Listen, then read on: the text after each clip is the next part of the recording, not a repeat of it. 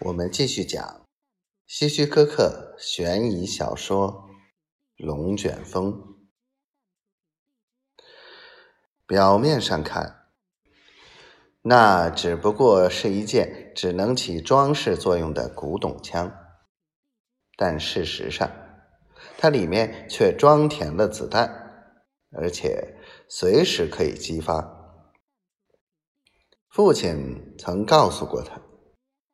那把枪是用来救命的，因为父亲当警察期间得罪了不少坏人。那把枪就是用来防备他们前来寻仇的。不过猎枪挂的位置太高，他不得不踩在一把椅子上才能够到。而眼下，两名歹徒正死死的盯着他。他根本没有机会爬上去取，所以他只能尽量不让歹徒发现那把猎枪。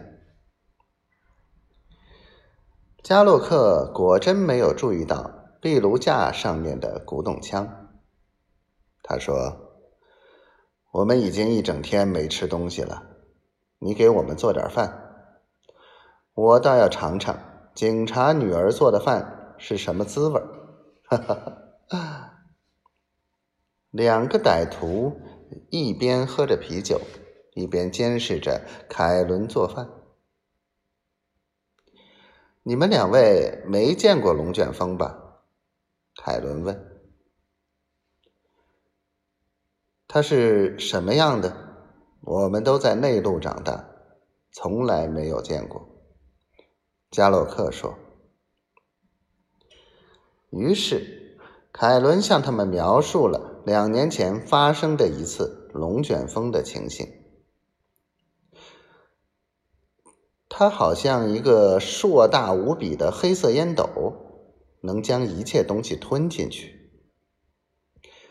没有人能描述龙卷风的内部是什么样的。我想，那里面一定是一个黑黑的、飞速旋转的地狱。据说那转速像子弹一样快，龙卷风能把木头、玻璃撕碎，那些碎片会像子弹一样打进你的头。乔尼似乎感到非常不安，他下意识的瞥了一眼窗外，外面依旧暴雨如注。